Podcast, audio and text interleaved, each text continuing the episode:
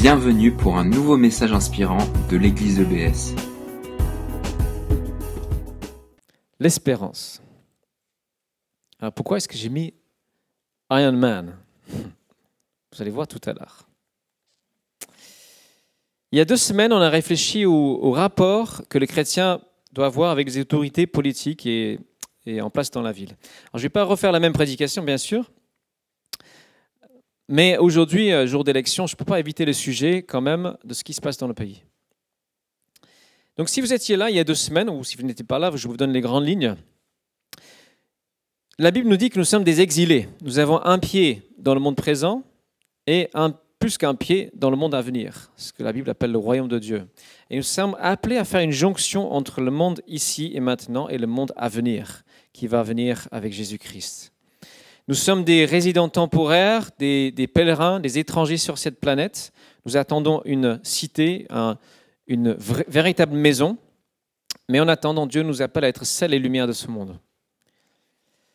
Alors, la semaine dernière, je ne sais pas si d'autres ont regardé, j'ai regardé un petit peu un des discours d'Emmanuel Macron. Il a fait un meeting, j'ai regardé 10-15 minutes. Après, Cynthia m'a demandé d'éteindre la télé. Et ce qui m'a le plus marqué, Désolé, je t'inculpe pas. Hein. Ce qui m'a le plus marqué, en fait, c'est de voir à quel point les gens ont besoin d'espérance. Parce que c'est vrai, sans espérance, la vie ne vaut pas la peine d'être vécue. Et on en a besoin. Le monde dans lequel on vit est perturbant. Euh, beaucoup de choses nous inquiètent. Il y a la montée des nationalismes d'un côté, euh, la mondialisation d'un autre côté qui, qui nous inquiète. Les deux nous inquiètent. Euh, plein de problèmes qui ne sont pas résolus, le chômage en France qui n'est jamais résolu, euh, le réchauffement climatique euh, auquel on s'attaque jamais. Il y a beaucoup de raisons de s'inquiéter. Et moi, j'ai remarqué que dans ce, meeting, pour les personnes présentes, Emmanuel Macron incarnait leur espérance. Ils avaient focalisé leur, espérance sur cet homme.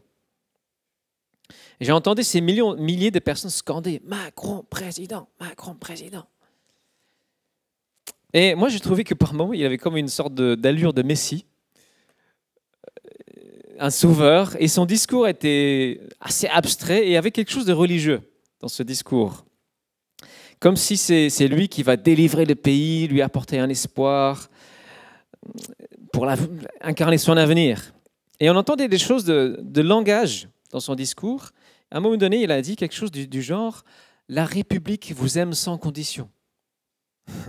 Il a, il a divinisé la République. Il a remplacé Dieu par la République française. Et de l'autre côté, on a une candidate qui, quelque part, divinise aussi la France, une France idéalisée qui, je crois, n'a jamais existé. Mais euh, il y a une sorte d'idéalisation. Et entre les deux candidats, on a des millions de personnes qui sont vraiment sans grand espoir aussi. Donc voilà la première chose. La deuxième qui m'a frappé, c'est l'attrait de l'éphémère. Parce qu'en fait, on est capable en tant qu'être humain de s'enthousiasmer de manière incroyable pour quelque chose qui ne, qui ne durera pas. On s'emballe pour une personne, un autre être humain qui cristallise nos espoirs, mais forcément, il va les décevoir un jour. Je ne sais pas si vous vous souvenez de la campagne d'Obama il y a, je ne sais pas combien, 9-10 ans. Hope, l'espoir. Mais évidemment, il a déçu les espoirs qui ont été mis en lui. Évidemment, bien sûr, ce n'est qu'un homme c'est pas seulement que l'homme est un. Enfin, c'est pas seulement que les politiques font toujours des promesses qui peuvent pas tenir. Ça fait partie du jeu entre guillemets hein, pour attirer des, des voteurs, des votants. Mais c'est aussi parce que nous, chacun, nous sommes des éternels insatisfaits. Jamais satisfaits, l'homme.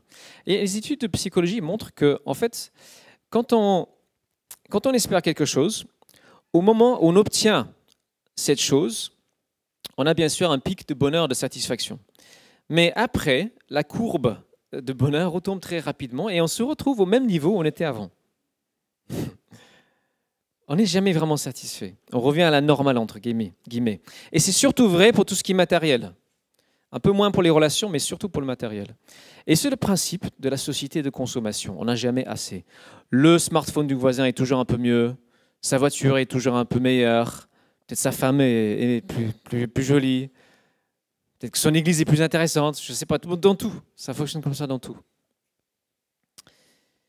Nous sommes des éternels insatisfaits, attirés par l'éphémère. Alors j'aimerais comparer euh, nos messies politiques, voilà, à un autre messie, le messie, Jésus-Christ. Lui aussi a été acclamé par une foule, grande foule, une semaine avant Pâques, et je suis sûr qu'il s'il avait été à Bercy, il aurait, il aurait fait ça le comble. Et une foule de supporters qui avaient de bonnes raisons de mettre toute leur espérance en Jésus. Parce qu'il a fait plus que la plupart des politiques. Il a nourri parfois des milliers de personnes en un seul coup. Il a guéri des centaines de personnes. Tous ceux qui venaient vers lui étaient guéris. Il a confronté les hypocrites religieux. Il les a remis, leur a remis à leur place.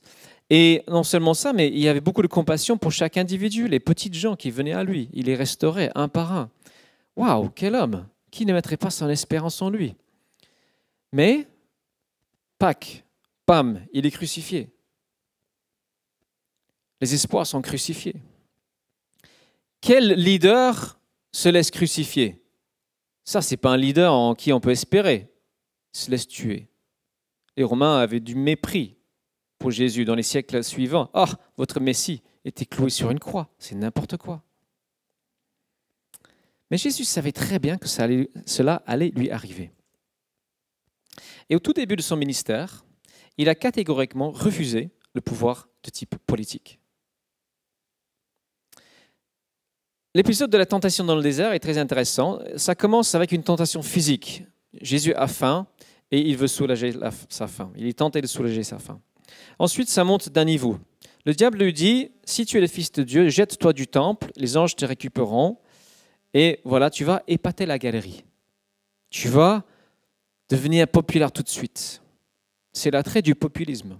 C'est l'attrait, voilà, je démontre par une sorte de démonstration magique qui je suis et j'attire tout de suite les gens à moi. Tentation du populisme. Et le troisième, la troisième tentation, c'est la tentation du pouvoir. Et le diable dit à Jésus, voilà, le diable l'entraîna sur une hauteur, lui montra en un instant tous les royaumes de la terre et lui dit, je te donnerai la domination universelle ainsi que les richesses et la gloire de ces royaumes. Luc 4, versets 5 et 6. Je te donnerai la domination universelle. Si tu te prosternes et tu m'adores, je te donnerai le pouvoir sur les nations.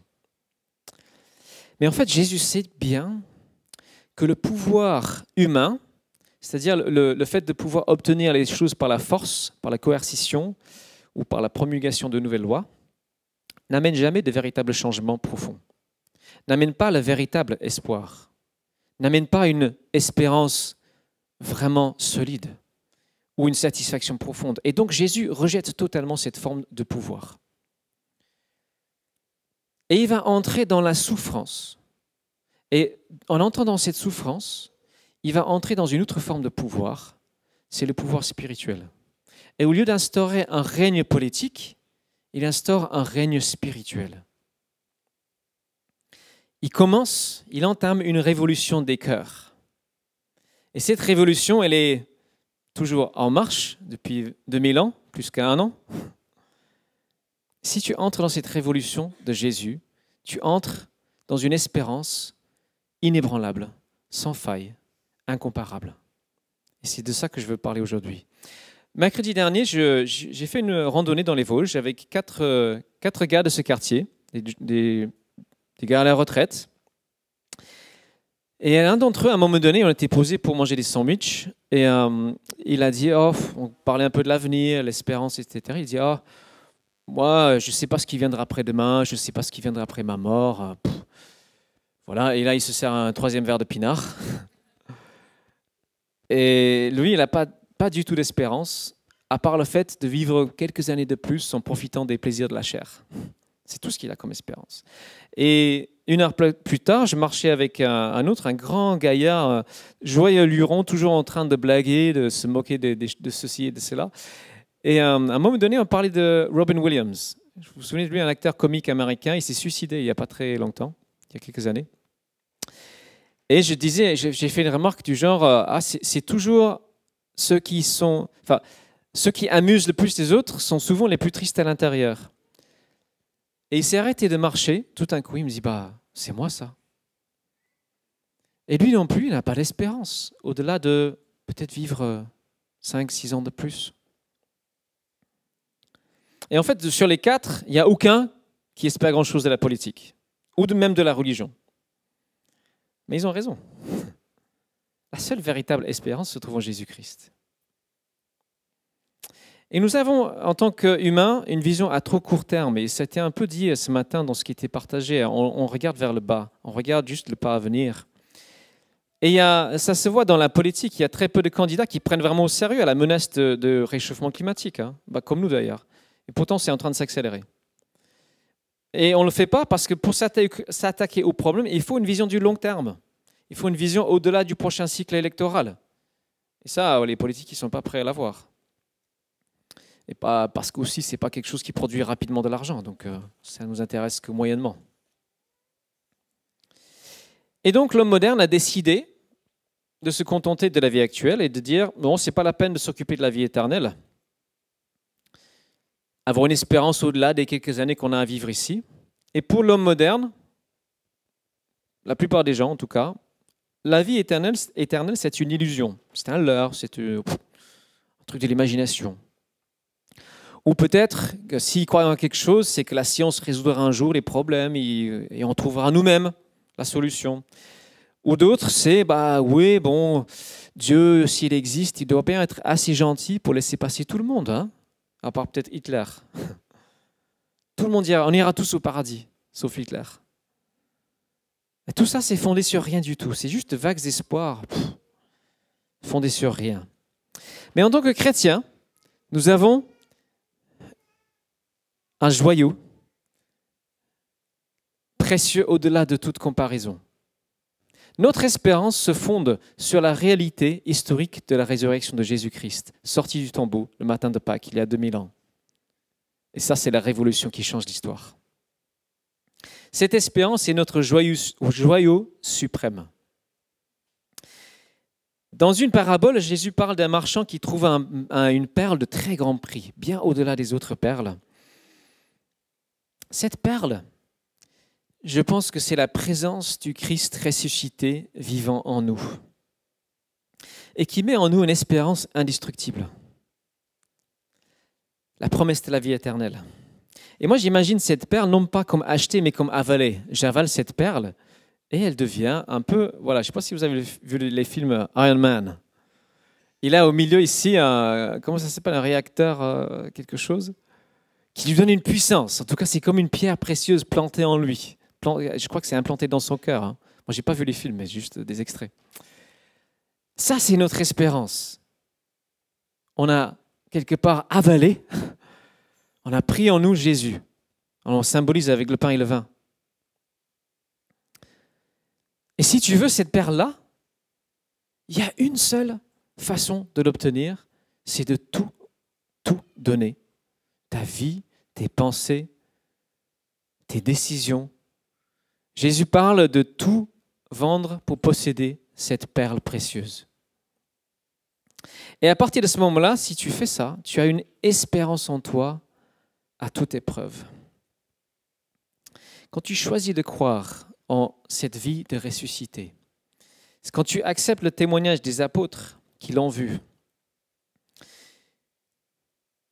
ce Jésus sorti du tombeau, vainqueur du mal et de la mort, monté au ciel pour vivre éternellement, tu verras, une espérance nouvelle entrera, naîtra en toi.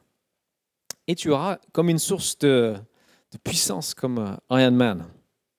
Iron Man, je devrais dire. Et à partir de ce moment-là, si, si tu as accepté cette espérance, tu as deux tâches essentielles. C'est de chérir l'espérance que Dieu t'a donnée et la partager. Christ en nous, l'espérance de la gloire, nous permet de comprendre et d'intégrer nos épreuves et nos difficultés, les mettre à leur juste place. Nous passons tous par des moments difficiles, c'est inévitable, mais celui qui a placé sa foi en Jésus-Christ ne perd pas espoir. J'aimerais partager un texte que nous avons lu récemment en groupe de maison, qui se trouve dans 1 Pierre chapitre 3, verset... Oups, j'ai oublié quelque chose. voilà, j'ai cité Colossiens 1, verset 27. Paul résume l'évangile de différentes manières. C'est une des manières dont il résume l'évangile quand il dit le mystère de ce qu'il proclamait. L'évangile, c'est Christ en vous, l'espérance de la gloire, l'espérance de partager un jour la gloire de Dieu. Donc je reviens au texte que je voulais citer, qui est 1 Pierre chapitre 1, verset 3 à 7. Béni soit Dieu, le Père de notre Seigneur Jésus-Christ. Dans sa grande compassion, il nous a fait naître à une vie nouvelle pour nous donner une espérance vivante par la résurrection de Jésus-Christ. Car il a préparé pour nous un héritage qui ne peut ni se détruire, ni se corrompre, ni perdre sa beauté. Il le tient en réserve pour vous dans les cieux, vous qu'il garde par sa puissance, au moyen de la foi, en vue du salut qui est prêt à être révélé au moment de la fin. Bible du Semeur, si vous vous demandez laquelle. Voilà ce qui fait votre joie, même si actuellement il faut que vous soyez attristés un peu de temps par diverses épreuves. Celles-ci servent à éprouver la valeur de votre foi. Le feu du creuset n'éprouve-t-il pas l'or qui pourtant disparaîtra un jour? Image du feu qui, qui raffine l'or, la chaleur fait monter les impuretés à la surface. Mais beaucoup plus précieuse que l'or périssable est la foi qui a résisté à l'épreuve. Elle vous vaudra louange, gloire et honneur lorsque Jésus-Christ apparaîtra. Donc Pierre qui écrit cette lettre a vu Jésus-Christ le ressusciter. Et il écrit sa lettre à des chrétiens qui sont dispersés dans des provinces romaines où souvent ils sont en proie à au moins une oppression, sinon une forme de persécution. Mais dans toute cette lettre, c'est la joie et l'espérance qui transpercent. C'est formidable. Et dans ce passage, euh, Pierre pardon, explique que nous avons un héritage que Dieu est en train de nous préparer. Dieu est en train de, nous préparer un gros, gros, gros cadeau. Un héritage. Et lorsque nous tenons bon dans les épreuves,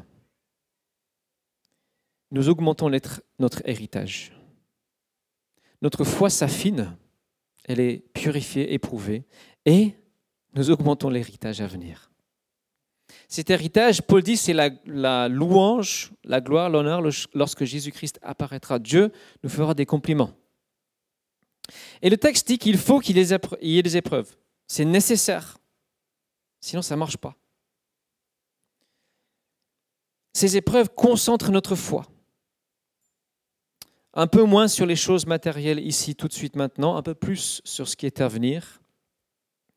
Et c'est vrai que bon, chacun vit des épreuves, et je sais que certains ont vécu des déceptions, parfois à cause d'autres chrétiens. Parfois c'est la vie que vous avez qui vous déçoit un peu, peut-être beaucoup. Et la vie fait que c'est un peu comme si on laissait recouvrir ce bijou, cette perle, d'une couche de poussière, d'inquiétude, de, soucis. On, on l'oublie. Donc chérir notre espérance, c'est choisir d'y penser. Si je choisis, oui, je vais y penser. Je garde un œil sur l'héritage à venir. Et lorsqu'on fait, cela, Dieu dit que nous augmentons notre héritage. Et plusieurs de ceux qui sont aujourd'hui en difficulté pour leur foi, persécutés, peut-être qu'ils n'arrivent pas à accomplir tous les rêves qu'ils ont, mais ils sont fidèles, ils gardent les yeux fixés sur l'espérance en Jésus-Christ. Dieu leur promet une place de choix avec lui dans l'éternité. Apocalypse 3 parle des vainqueurs, ceux qui ont tenu bon dans leur témoignage. Alors, je n'ai jamais été persécuté, j'ai quand même vécu des moments de ma vie qui étaient passablement difficiles. Je, pendant plusieurs années, euh, j'ai désespéré de trouver une femme. Cynthia a accepté de m'épouser. Bravo. Tous mes amis se mariaient. J'ai assisté, je, je, ne sais pas combien de mariages. C'était vraiment horrible. C'est peut-être pire pour les filles, mais j'ai mal vécu ça. Mon travail, j'ai vécu pas mal de frustration aussi. Je crie cette frustration à Dieu, ces choses qui me pesaient. Mais c'est vrai que pendant toute cette période, j'avais toujours comme un rocher inébranlable cette espérance. Ce moment de la fin, où je, rencontrerai Dieu et j'entendrai mon Seigneur dire, dire c'est bien, serviteur fidèle, tu as été fidèle entre dans la joie de ton maître. Cette parole m'a tenu pendant des années. Et j'ai appris petit à petit à, abandonner toujours davantage ma vie à Dieu. je ne dis pas que c'est facile, mais aujourd'hui, ma foi en sa bonté est beaucoup plus grande que ce qu'elle était à l'époque parce que je suis passé par ces choses. Un autre appui que j'avais qui était comme un rocher solide, c'est ce verset très connu de Romains 8, verset 28. hein. Je me disais ça souvent. Nous savons que Dieu fait concourir toutes choses au bien de ceux qu'il aime, de ceux qui ont été appelés conformément au plan di- plan divin, destinés d'avance à devenir conformes à l'image de son Fils. Dieu fait concourir toutes choses au bien de ceux qui l'aiment, qui sont attachés à lui. La suite, quelques versets plus loin, ce magnifique passage, qu'est-ce qui pourra nous arracher à l'amour du Christ? La détresse ou l'angoisse, la persécution, la faim, la misère, le danger ou l'épée? Car il nous arrive, ce que dit l'Écriture, à cause de toi, Seigneur, nous sommes exposés à mort à longueur de jour. Alors, même si ce n'est pas littéral pour nous, on peut aussi vivre des petites morts, des, des- épreuves. On- on- parfois, on est mal compris au moins pour notre foi, ou on essaie de résister à des tentations, on essaie de rester pur, euh, on essaie de ne pas tomber dans les tentations qui nous entourent. Si, si vous êtes célibataire, vous essayez de résister aux tentations d'ordre sexuel. On a des petites morts que nous vivons. Mais dans tout cela, nous sommes bien plus que vainqueurs par celui qui nous a aimés. Et cette vérité, que Dieu utilise les choses, tout, pour me travailler, ça, je, je m'y suis accroché de toutes mes forces. Et dans les vallées du désespoir, nous pouvons déclarer, je vais passer par cette vallée. Je vais passer par cette vallée. Dieu m'accompagne, il l'a dit, il le garantit, je vais passer par cette vallée. Parce que si nous avons accepté Christ en nous comme cette perle précieuse, notre maître, notre roi, nous sommes entrés dans un nouveau royaume où il y a toujours une lumière, même si parfois elle paraît enveilleuse, il y a toujours une lumière. Et on peut espérer de Dieu deux choses, l'une de deux choses. La première, c'est que Dieu changera les choses, les circonstances en fonction de nos prières, en réponse à nos prières. La deuxième, c'est qu'il nous changera nous et nous rendra capables de supporter les choses avec grâce, avec patience, avec fidélité. Il se passera l'une de ces deux choses, peut-être les deux. Peut-être que Dieu nous aidera en imaginant justement, en, regardant la gloire à venir, qui dépasse tellement ce que nous connaissons de mieux sur cette terre qu'on n'a même pas commencé à imaginer, dit Paul. L'œil n'a pas vu, l'oreille n'a pas entendu tout ce que Dieu a préparé pour ceux qui l'aiment. On n'a pas commencé à imaginer combien ça va être génial. Et il n'y a jamais de situation désespérée avec Dieu. Ça n'existe pas. La semaine dernière, avec Cynthia, nous étions à Houille, retourné dans la ville où nous étions avant. On a eu l'occasion de revoir plusieurs, revoir plusieurs amis de l'Église et c'était vraiment encourageant. Je, vois la fidélité de Dieu dans le temps. C'est quand on retourne, on constate des personnes qui gardent les yeux sur Dieu. Petit à petit, leur vie est transformée. Je vois ça un peu comme cette courbe. Il y a des hauts, il y a des bas. Il y a des hauts, il y a des bas. Mais la progression, c'est globalement montante. Et j'ai vu des, des personnes euh, aujourd'hui bien solides, bien dans leur basket. Autrefois, il y avait une personne, euh, quand je l'ai connue il y a 5-6 ans, elle était dans une dépression profonde. Et c'était un vrai combat pour elle d'arracher son regard sur les choses qui l'entouraient et le mettre sur Dieu, sur son espérance en Jésus. Elle venait de se convertir. C'était une bataille rude, longue, difficile. Elle a connu des bas considérables. Il fallait l'accompagner, la soutenir dans la prière régulièrement. Mais elle était victorieuse. Elle a vaincu cette bête horrible de la dépression. Parce qu'elle a refusé. Elle a dit non, c'est pas possible de désespérer. Christ est en moi, l'espérance de gloire. Et la foi et l'espérance sont très très proches. L'exercice de la foi amène l'espérance. Hébreu 11, verset 1 ou 2 dit que la foi, c'est la certitude d'avoir, de posséder ce que nous espérons. C'est ça la foi. Donc chérir notre espérance, chérir cette, cette perle précieuse que Dieu a plantée en nous pour l'éternité. Et la deuxième chose que Dieu nous demande de faire, c'est de la partager. Il y a deux semaines, nous avons terminé euh, notre réflexion sur le texte suivant du livre de Jérémie, une lettre que Jérémie a envoyée des exilés. Recherchez le bien de la ville où je vous ai déporté et priez l'Éternel en sa faveur. Car de sa prospérité ou de sa paix ou de son bien-être dépend la vôtre.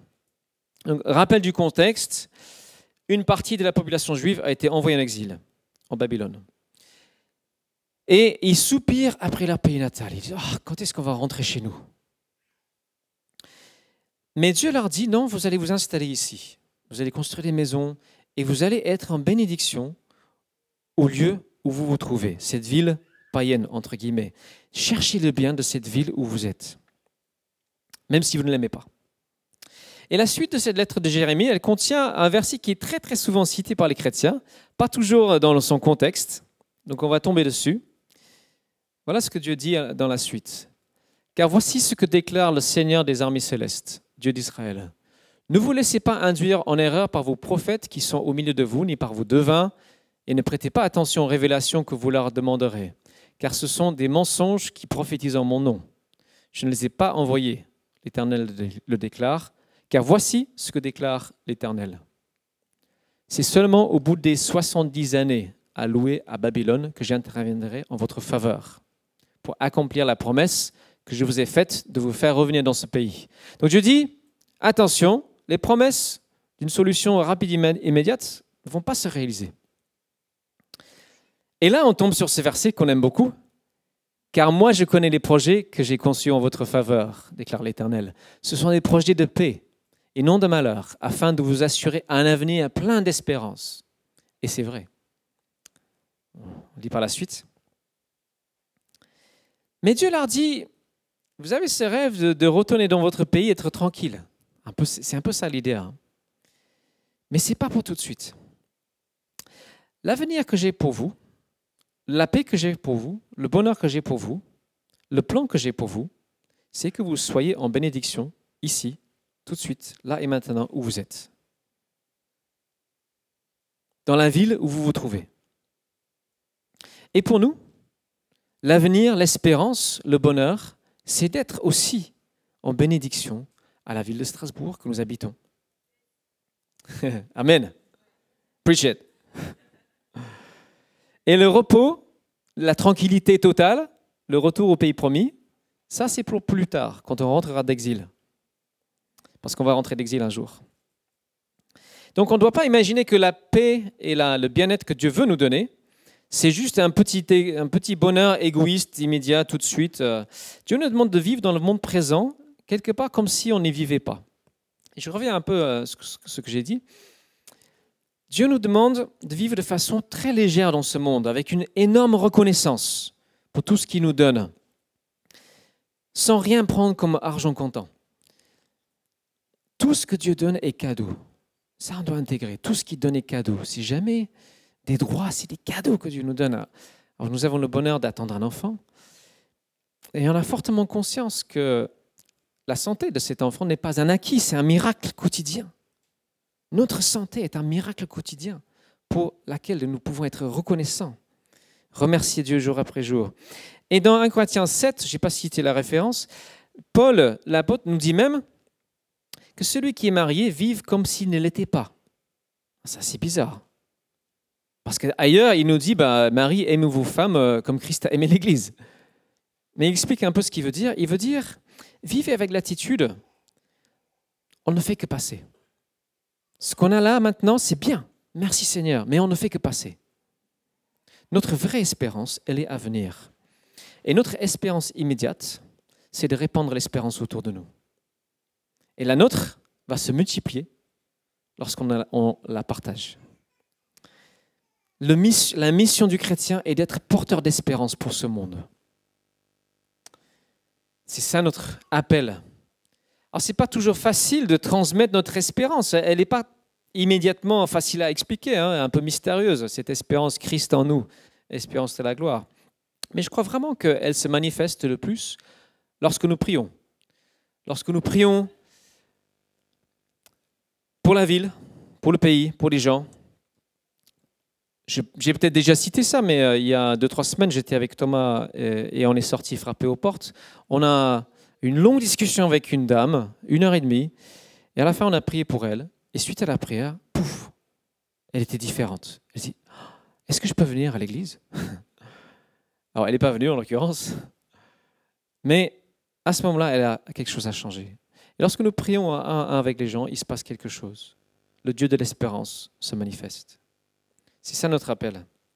Alors, à la fin de ma, balade mercredi avec ces quatre gars, j'ai osé, ça m'a coûté un petit peu, mais j'ai osé demander aux quatre gars dans la voiture est-ce que vous avez un sujet pour lequel je peux prier pour vous? Alors, ce qui m'a aidé, c'est qu'en fait, il y en a un des quatre pour, pour lequel j'ai déjà prié pour un besoin spécifique. Il a vu Dieu agir. Il a vu, euh, donc lui, en fait, il fait un peu porte-parole. Euh, il dit Ouais, ouais, allez-y, euh, allez-y, donnez un sujet.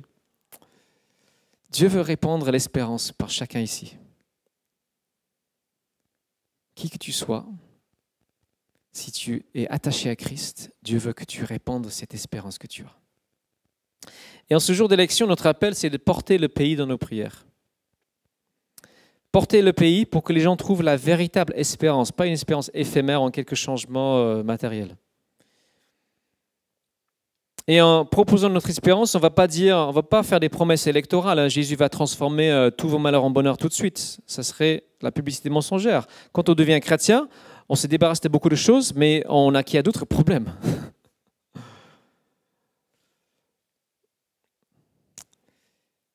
Mais Jésus met une lumière croissante dans notre vie, dans notre personne. Son royaume est là, déjà, en partie. Un jour, il sera pleinement et totalement là. Sa lumière est là partiellement, elle va croissante. Un jour, elle sera éclatante. Tout le monde verra. Et quand on prie au nom de Jésus-Christ, comme j'ai dit, il se passe une des deux choses. Lorsque nous prions avec foi en sa bonté, avec une espérance claire, ou bien, ou bien les circonstances changeront, ou bien Dieu accordera la grâce, la patience pour supporter les choses que nous n'aimons pas. Supporter l'épreuve avec endurance. Donc le résultat est sûr. Dieu agira d'une des deux manières. Et souvent, c'est le travail intérieur qui précède le travail extérieur. Ce n'est pas une règle, mais souvent c'est comme ça. Souvent, Dieu préfère changer l'intérieur avant de changer l'extérieur. Parce qu'il est pédagogue. Il veut augmenter notre foi. Bill, Bill Hybels, vous connaissez, euh, c'est le pasteur d'une des plus grandes églises aux États-Unis. Il a dit l'église locale est l'espérance pour ce monde. Je suis absolument persuadé. Je vous pose donc euh, une euh, un exercice pratique cette semaine, pourquoi pas relever ce défi de prier tous les jours pour trois personnes qui sont en manque d'espérance. J'en connais une qui est actuellement à l'hôpital, plusieurs la connaissent. Imaginez chacun, si on relève tous ce défi, moi je suis convaincu que dans une semaine, on entendra d'autres histoires, d'autres témoignages d'espérance. Et nous sommes appelés à prier pour notre pays. Parce que le chrétien est un prêtre, dit le Nouveau Testament. Il est intermédiaire entre Dieu et les non-croyants. Il a cette tâche de porter les personnes non-croyantes dans la prière auprès de Dieu pour que Dieu intervienne. Et Dieu nous appelle à prier pour le gouvernement. Et ce n'est pas quelque chose qui est forcément agréable parce qu'on n'est pas en accord forcément avec le ou la future président, présidente. Je ne fais pas de pronostic. Bon, c'est vrai que j'ai commencé à prier pour Emmanuel Macron. Je pense que lui, il sera élu. Et je crois qu'il a besoin des prières, parce que les tentations du pouvoir sont immenses. Qui d'entre nous saurait tenir, je ne sais pas, est-ce qu'on tiendrait euh, euh, face à ces tentations du pouvoir? Personne ne peut le dire. Mais je pense que ce serait intéressant qu'on passe plus de temps à prier pour les dirigeants que de les critiquer. On aime bien les critiquer, hein. c'est agréable, hein. ça fait plaisir. On dit du mal des, dirigeants, des responsables. Ouais, parce que nous, on est convaincus qu'on ferait beaucoup mieux. Tout le monde. Je suis vraiment pas persuadé hein, qu'on ferait mieux. Mais bon, prions pour eux. Petite histoire pour terminer. Il y a quelques années, j'ai entendu ça. J'étais euh, en Écosse à l'époque, et c'était un pasteur anglais, un, pasteur euh, assez connu. Dans les années 80, alors, pour donner un peu de contexte, en Angleterre, euh, l'église anglicane est quelque part gérée par l'État. Donc c'est le gouvernement qui nomme l'archevêque de Canterbury, qui est chef de l'Église anglicane mondiale. C'est un peu bizarre, mais c'est un accident historique, on va dire. Et donc, dans les années 80, il y a eu des, archevêques euh, qui étaient très très libéraux dans leur théologie. En avait, un des années 80, il était connu parce que il disait non, Jésus n'est pas vraiment ressuscité. Et ça faisait des dégâts dans les églises. Et en, je ne sais pas quelle année, peut-être 88, 89, euh, l'archevêque de Canterbury devait être remplacé parce qu'il était mort. Et c'était à Margaret Thatcher de choisir son remplaçant. notre ancienne première ministre devait choisir l'archevêque suivante. Et il y avait cinq candidats qui étaient proposés par l'Église. Et sur les cinq, il y avait quatre qui étaient archi-libéraux, archi, enfin, ouais, Jésus, bof.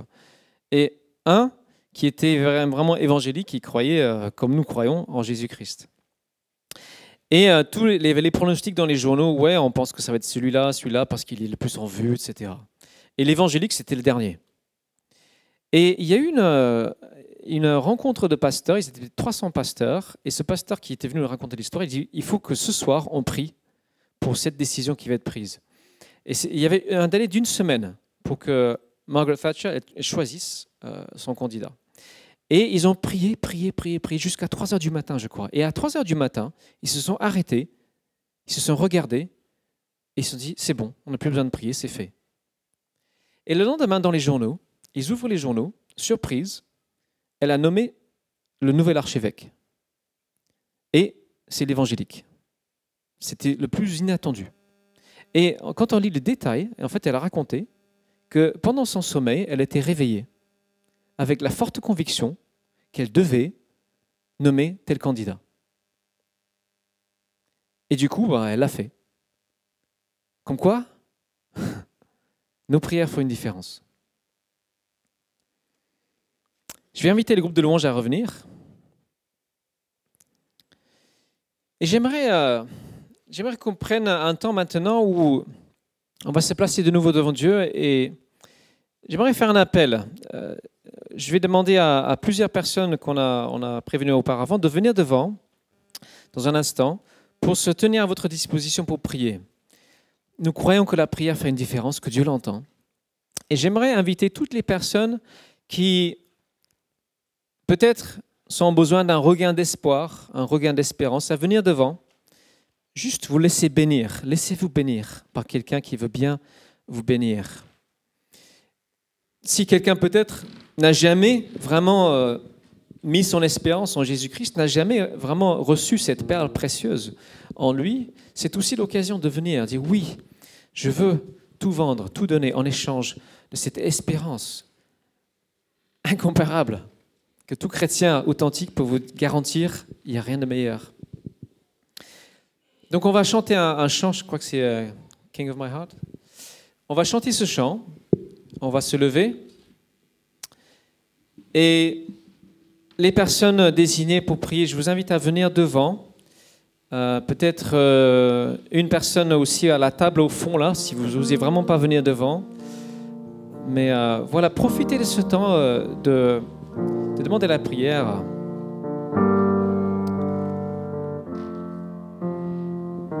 J'aimerais prier pour nous tous, pour commencer.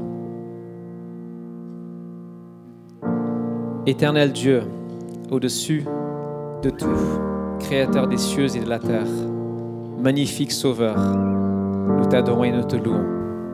Nous te bénissons pour ce sacrifice si précieux de Jésus-Christ venu devenir chair et os, habiter parmi nous, laisser couler son sang pour nous, donner sa vie en sacrifice de réparation, en cadeau de bienvenue dans la famille de Dieu. Et je prie Seigneur pour chacun ici que nous puissions tous, oui, lever les yeux, parce que notre salut approche, parce que le jour où tu apparaîtras est plus proche que le jour où nous avons cru.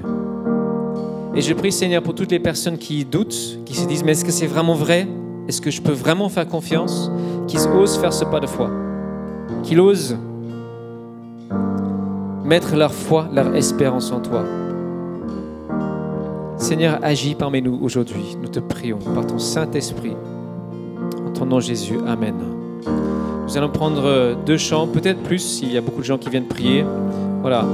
Donc, à tout moment, venez devant, demandez la prière sans, sans vous sentir gêné. Merci d'avoir écouté notre podcast. Pour plus d'informations sur l'Église EBS, rendez-vous sur le site internet www.église-ebs.com.